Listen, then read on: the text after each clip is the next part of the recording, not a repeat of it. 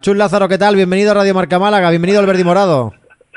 Hola, buenas tardes. Espero que hoy no haya tanto problema, ya estoy en mi casa. Comenzamos hablando el otro día precisamente de que te tocó vivir distintas etapas ¿no? de, del Unicaja y que en cada uno de los regresos que tuviste al primer equipo fuiste viendo un poquito la, la evolución ¿no? del conjunto de, de, los guindos. Sí, un poco la evolución de, del club yo la iba viviendo también con en contraste con mi evolución como jugador. ¿no? Al final pues, he tenido la suerte de, jugar 16 años en la máxima categoría, 16 temporadas, y, y, bueno, pues vas y vienes. Y me acuerdo la primera vuelta, digamos, después de salir de dos años de, mis primeros dos años de senior, cuando Unicaja Polti me, me, me repesca. Sí, hablamos de la temporada 93-94, habías hecho la mili un poquito en, en, Cantabria y en Melilla, ¿eh? Y en Melilla, efectivamente, efectivamente. Entonces me repesca y, y, y, y, ve, y ves un poco la evolución, porque me acuerdo que cuando yo me voy a Melilla fue, fue el año de la fusión.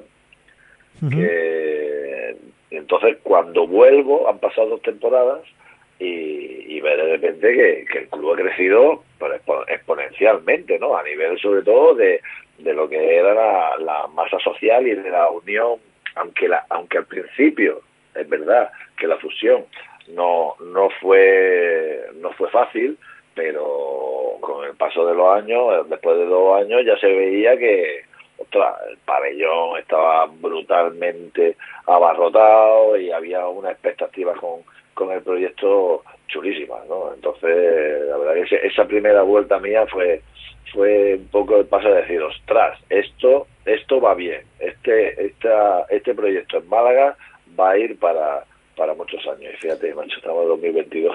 Claro. y ahí seguimos. Sí. Ahí seguimos. Aunque es verdad que ahora estamos sufriendo un poquito, pero es verdad que, que ahí sigue el Unicaja en pie entre los equipos llamados a ser los grandes, ¿no? Del baloncesto español. Eh, te vas en esa temporada 91-92, vuelves en la 93-94. Al margen de esa unión, de que el club ya se había fusionado, decías que, que había cambiado todo muchísimo. ¿Qué, qué recuerdas de, de, de ese regreso? Hombre, cuando yo me date cuenta que cuando yo me voy era el junior del equipo, en el que prácticamente no tenía ningún protagonismo, y cuando vuelvo, pues formo parte íntegra de la plantilla y empezamos, pues, no sé, así victorias importantes. Ganamos en casa del Madrid en la cuarta y quinta jornada. Eh, empezamos a tener resultados buenos dentro de lo que era llamamos mucho la atención, ¿no? Yo creo que empezamos a decir que el sur existía y Málaga era la capital del sur baloncestística, ¿no? Y, y, la verdad que se creó ahí un proyecto liderado por, por Javier Imbroda y con la mezcla de juventud de gente de Málaga, canterano, de maristas y Cajarronda, vamos, fue brutal. Yo, la, Digamos que, chulísimo, que notaste, chulísimo. que notaste que, que empezaba a haber respeto por el Unicaja, ¿no? Sí, sí, sí, sí, sí, sí, sí. ya no íbamos, bueno, no íbamos a ninguna cancha eh, a medias tintas, no me acuerdo perfectamente, nada, no, no, para nada, para nada. Creo que ahí íbamos, íbamos a ganar, yo me acuerdo, lo, ahí ahí teníamos, estaba Samir Beach, eh, Claude Riley y Piculín Ortiz, eran los, los extranjeros de, de ese equipo. Y, y, realmente íbamos a todas las canchas y el resto éramos toda gente de Málaga, ¿eh? Claro. Toda la gente, bueno, de Málaga, canteranos. Sí, sí, andaluces la mayoría. Eh, andaluces, David Ruiz, Dai Romero, Nacho, eh, habíamos fichado Alfonso Reyes, eh, Manel Bosch, o sea, teníamos ahí un, un curro Ábalos, teníamos ahí un pupurrí chulísimo de Marista y, y cada ronda y, y, con Javier y Pedro Ramírez, la verdad que fue un año chulísimo. Luego te marchas esa temporada de nuevo, pones rumbo a, Manresa, donde yo creo que allí fuiste a, descubrir la receta de la Coca-Cola, de cómo se ganaban los títulos para traerla luego de vuelta a Málaga, ¿no? yo me acuerdo, eh, lo de Manresa fue curiosísimo, porque eh, cuando yo llego, me acuerdo que, que Joan Creus tenía 38 años. 38 años. Yo, pues, en mi, en mi afán por, por ser profesional y la ambición que tienes como jugador con, con 22 años, yo creo que tenía ahí 21, 22 años, digo, esto, esto va a ser, esto va a ser, este va a ser mi año. Y yo me acuerdo, renovaba ahí un año. y Joan seguía y otro año Joan, que, pero qué es lo que pasaba que, que ganábamos partidos jugábamos playoff Copa del Rey ganábamos la Copa eh, pasábamos rondas en la Coras eh, jugábamos los playoffs de liga siempre entrando entre los ocho primeros haciendo ostras, haciendo haciendo resultados importantísimos incluido, pues bueno, del, mi último año, el cuarto, la cuarta temporada de Mandesa, que lo jugué una más, eh, en la que ganaba la liga también, ¿no? aparte de la Copa, la segunda temporada, la, la liga, la, a la cuarta, ¿no? Y con Luis Casimiro en el banquillo. Entonces, la verdad es que cualquiera podía haber dicho que el peor presupuesto de la liga podía ganar una Copa del Rey y, y una liga. Yo siempre pienso que ahora mismo es complicado, es verdad. Es complicado porque hay muchísima más diferencia, entre, sobre todo entre Madrid y Barcelona, y el resto, entre los dos clubes de arriba con los demás. Pero, ostras, yo siempre pienso que es posible. ¿eh? El tema de la Copa del Rey y de la Liga. ¿eh? La Liga es más complicado, porque a siete partidos, a cinco partidos, es más complicado. Pero, ostras, siempre lo tengo ahí de que ese tipo de cosas que parecen imposibles en deporte se dan. Y eso es lo bonito del deporte, ¿no? esa expectativa, esa, esa ilusión en el que cualquier cosa puede ocurrir. Cualquier cosa. Da igual el dinero que tenga, da igual la infraestructura que tenga, da igual. Si tú creas un buen grupo, todos ponen el individuo en favor del colectivo. Y tienes un líder, un entrenador al que seguir, y un club en el que apoyarte, yo creo que se pueden conseguir todo, todo el deporte. Y eso yo creo que es lo que nos tiene a todos los que, a todos los que nos dedicamos a todo el deporte, es lo que nos tiene enamorados. Claro, y, regresas a, Málaga con esa receta eh, que acabas de decir, ¿no? Que yo creo que es la receta de cualquier equipo vencedor, sea cual sea su presupuesto, y casi levantas eh, el que fue casi primer, ¿no? Eh, por así decirlo, título de, de Unicaja, que fue aquel subcampeonato, además de, por supuesto, la casi liga, ¿no? En Ciudad Jardín, ese partido también contra, contra esa eliminatoria contra el Barcelona con el triple de Andy, pero eh, la primera oportunidad europea de Unicaja en aquella campaña 99-2000 de, de, aquel subcampeonato de, de, la Cora, donde ya hemos hablado con otros protagonistas de aquella final y hemos llegado a la conclusión de que si invertimos el orden de los partidos, Unicaja hubiese sido el campeón. Sí, seguramente, seguramente. Yo no estaba, el año del subcampeonato, yo no estaba en el equipo, yo, yo, llegué eh, yo llegué después, pero el año de la Cora que se fue digamos, fue la primera vez que el club mm, se dio cuenta de que, oye, que, aquí, que aquí sí, que vamos a ganar algo, que vamos a ganar algo y hay que ir a por el primero que se nos ponga a tiro y es esto. Eh, y efectivamente, ese año pues nos tocó la final equipazo, sí. de equipazo, que es verdad que allí, no, allí eh, Marco Brown nos mató, nos metió 33 me parece que fueron, nos machacó y nos sacaron 17 fueron, me parece, o 13, no me acuerdo cuántos fueron, de ventaja y luego en, no, en 13 ganamos en Málaga. Sí, 13. pero fueron a, insuficientes. A cuatro puntos de haber salvado y haber levantado la copa, pero bueno, estaba también Harper Williams, que luego jugué con él, he jugado con él dos veces eh, en Manresa con él, y siempre me lo recordaba el cabrón. la tenía guardada. En la, lejanía de Manresa, ¿cómo ibas viendo ese crecimiento de, de, Unicaja? Porque imagino con que no estabas en el club, el contacto con los compañeros, con la entidad era constante. Sí, claro, claro, claro. Éramos todos de la misma edad prácticamente, de Curro, Dani, Gaby, Nacho, eh, todos éramos Alfonso, de, la misma edad, entonces siempre teníamos mucho contacto, la verdad. Y, bueno, ¿Y qué te contaban? Pues bueno, eh, sobre todo el ambiente que se había creado en la ciudad de, apoyo al equipo y, y, de la marea verde, ¿no? De la famosa marea verde de la que hablamos. Ostras, es que, es que Málaga es una ciudad en la que si, si la gente siente que el equipo es suyo, es que el equipo es suyo. es que el equipo es suyo. Entonces, cuando tú sientes algo tuyo, ostras, es que lo defiende a muerte. Entonces la gente va al campo y, y va a muerte contigo. Entonces, es una ciudad muy agradecida con, con el esfuerzo de, de los deportistas. Y, y sobre todo era, eso, ¿no? Era eso. Vamos aquí, la gente está, nos espera, antes, después, mm, que ahora ahora también, ¿no? O sea, no digo que, que ahora no, no, se, no se haga, pero que empezó a haber ese movimiento de que la ciudad toda entera estaba volcada con el equipo. Entonces, claro, entre el equipo daba, daba la cara, eh, estaba para ganar siempre, y la ciudad apoyaba, pues así se quedó Ciudad Jardín de pequeño. Sí, señor. La verdad que, que fue un año, en este caso, eh, histórico, aquel de, la Copa Corab y, el, y, la evolución ¿no? que va cogiendo Unicaja para unos años después poder alzarse con eh, el título ¿no? de, la Corac y luego la Liga y la Copa, porque Unicaja vivió, yo creo que en aquellos comienzos ¿no? de, la década de los 2000, su momento de, máximo esplendor, Chus. Sí, eh, en el momento en el que gana un título, mm, eh, no, no te olvidas del título, pero siempre vas a por el siguiente y quieres más. Y el club, la entidad, los jugadores, pues eran por más, ¿no? Entonces tienes que cambiar de entrenador, se fue Bosa, que fue el que lideró, digamos, el primer título importante, y, te apoyas hasta que encuentras a Sergio, y Sergio te da el, el, puntito ese para poder reclutar a los mejores jugadores, jugadores del continente y, del mundo, diría yo, porque vamos, tener a, a Marcus Brown en el equipo, a J.R. Brenner, que, que pudieron reclutar, a Santaba, que vino de, de, la NBA, eh,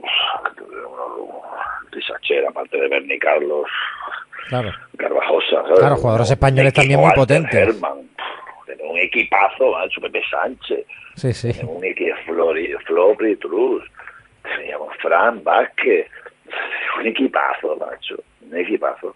Entonces, yo, yo ya estaba, yo volvía, yo tenía ya 33, 34 años, cuando el año de la Copa, y, y tenía muy claro que era una oportunidad que no se me iba a escapar de volver a estar en un equipo campeón. Y ahí pues aporta experiencia, si toca jugar juega, si no toca jugar pues no juega, pero aporta en todos los vestuarios, aporta mucho. Y fue divertidísimo, lo pasamos muy bien, lo pasamos muy bien. El año de la Copa, eh, me acuerdo que el año de la Copa eh, estábamos prácticamente eliminados. Y creo que nos metimos de rebote en la Copa. Yo me acuerdo que estábamos en casa, eliminados, y no sé si fue el Betis que perdió un partido, Casa San Fernando. Y dio la vida. y nos metió en la Copa nosotros y al final la ganamos. Pues bueno, cosas.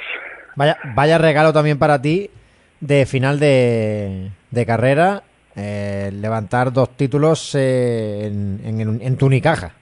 Sí, sí, sí, sí, la verdad es que fue, fue chulísimo.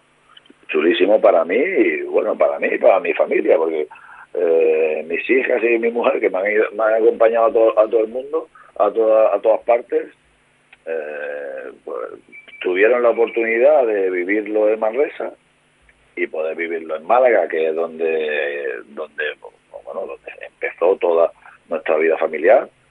Eh, pues fue la leche. Aparte en Málaga tenemos tenemos familia aparte de la nuestra, pues tenemos mucha familia y compartirlo con, con tus colegas toda la vida y con la familia, pues eso ya es, brutal. Al final de tu carrera ves las cosas de otra forma, disfrutas mucho más el día a día.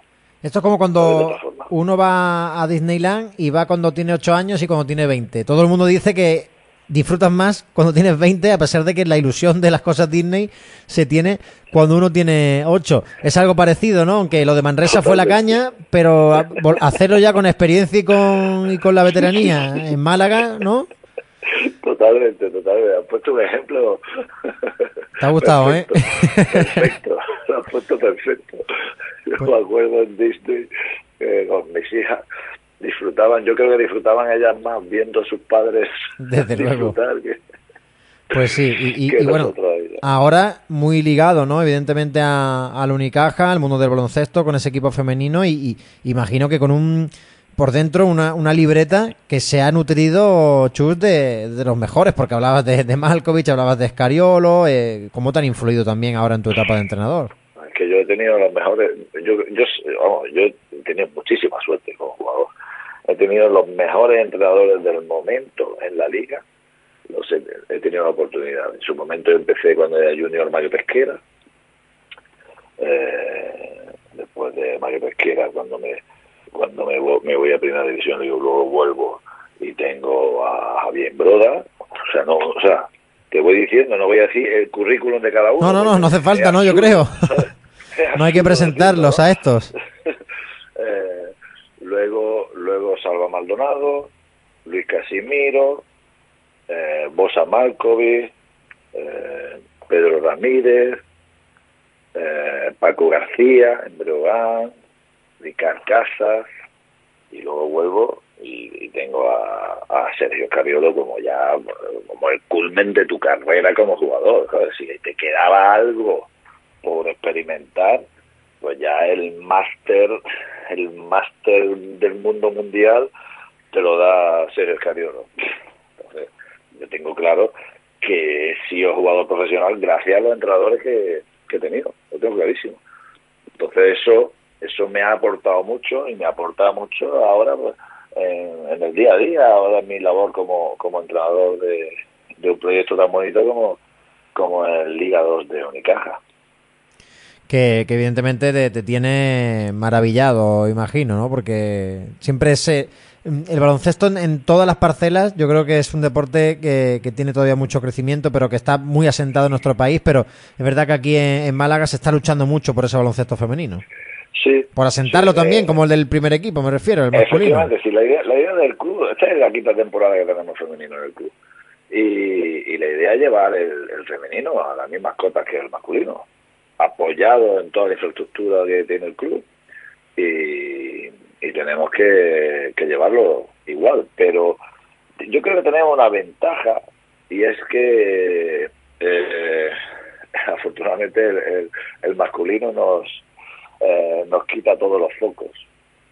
Y, y, tenemos tiempo, tenemos tiempo para trabajar, tiempo para, para hacer que la gente joven sea la que empuje al equipo a categorías superiores. Ahora mismo, fíjate, nosotros estamos jugando la Liga 2, Liga Femenina 2, uh -huh. tenemos dos categorías por encima, eh, Challenge y Liga 1.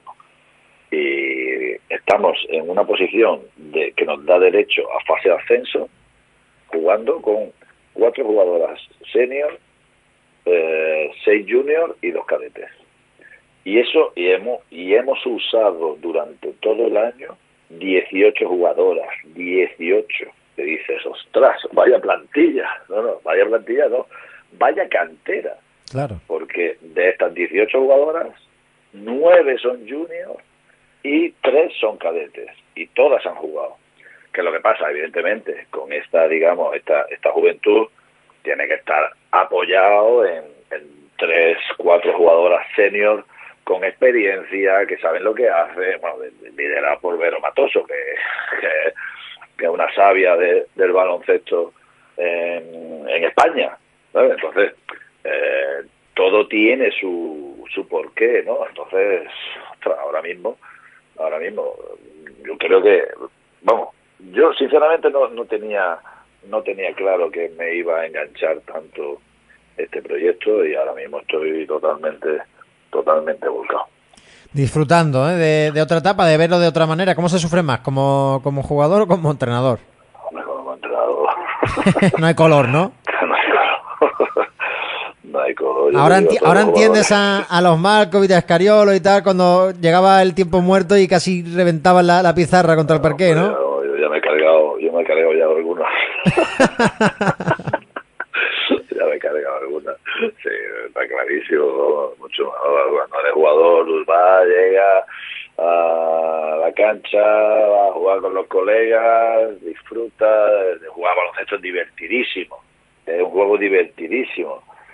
Y te vas a tu casa con tu familia, con tus niños y que piensen los entrenadores. Y los entrenadores están entrenamiento, luego para afuera pensando, después del entrenamiento, antes del entrenamiento, después del partido, no tiene, no tiene fin, no tiene fin. Tú puedes, en, en deporte y en baloncesto, tú puedes estar trabajando 24 horas al día si quieres, ¿no?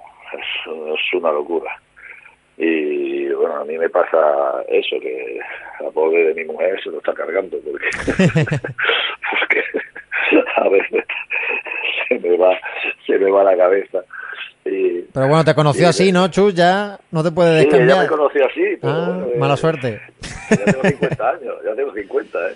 Ya creo que son, no sé si son dos años la garantía para devolver las cosas, así que ya no, ya no hay manera. Ya no se puede.